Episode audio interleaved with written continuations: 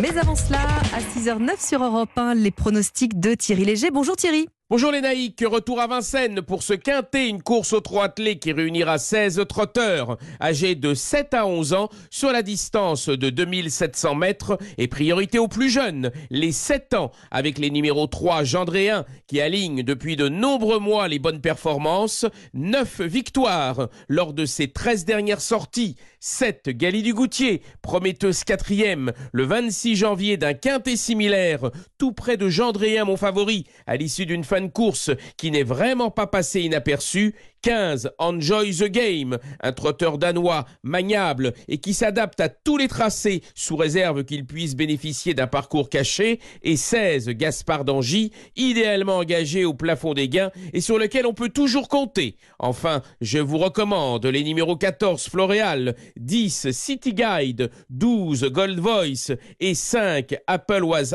Ice.